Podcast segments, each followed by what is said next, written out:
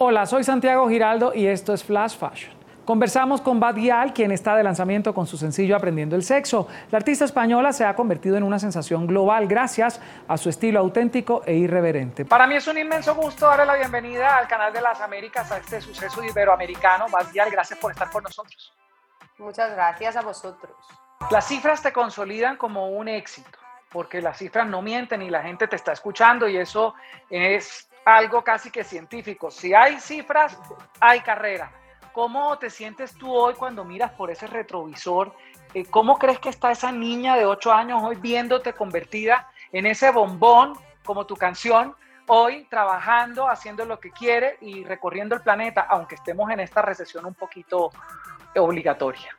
Pues la verdad, no sé, me parece muy, muy interesante de pensar en esta conexión de cuando eres niño y cómo te planteas el mundo y hasta dónde puedes llegar y cuando eres adulto. Yo creo que me he vuelto cien mil veces más ambiciosa de ver lo que podía, ¿sabes?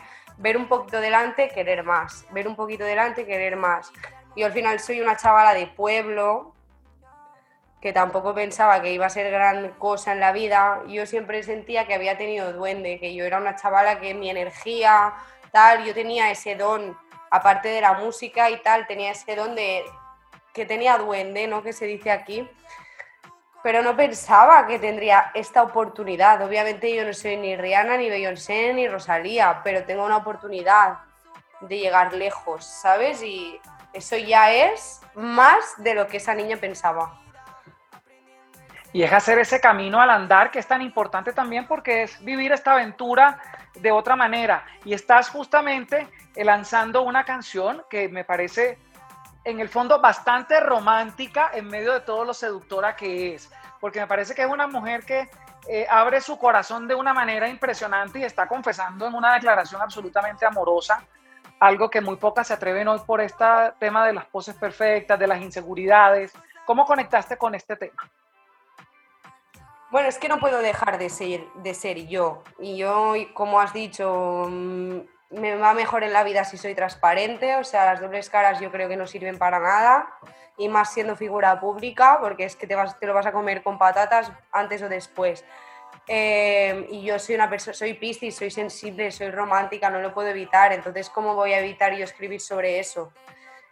¿Y cómo voy a dejar de ser yo hablando de una relación? O sea, no puedo actuar, yo puedo ser una bad bitch cuando quiera, yo no soy 24/7, pero cuando yo estoy con la persona a la que yo amo, me transformo en sensibilidad pura, o sea, pureza y soy una persona muy emocional.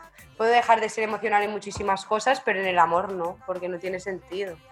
Entonces, para mí eso, mm, no tengo ninguna, ningún tabú en escribir ese tipo de letras y en expresarme así y me sabe mal que en medio de todo este de toda esta cosa de la liberación no nos podemos expresar por ahí, pero si justamente eso es lo que nos hace más fuertes, o sea, si tú tienes una mala experiencia, por ejemplo, si escribes de desamor y tienes una mala experiencia con una persona y puedes escribir una canción sobre ello, eso te va a dar muchísima fuerza eso te pone como alguien fuerte delante del mundo, no como que ya no eres una bad bitch, al revés, eres esa bad bitch que lo ha superado, ¿sabes? Y que puede escribir sobre ello, subirse a un escenario, cantarlo y que no derrame ni una lágrima, o si la derrama, sigue siendo la misma bad bitch. A mí me gusta ver a artistas como Rihanna llorando en el escenario, ¿sabes? O sea... Puede escuchar más conversaciones como esta en Flash Fashion de lunes a viernes, a la una de la tarde Bogotá, Lima, Quito y dos de la tarde Caracas, costa este de los Estados Unidos por NTN 24.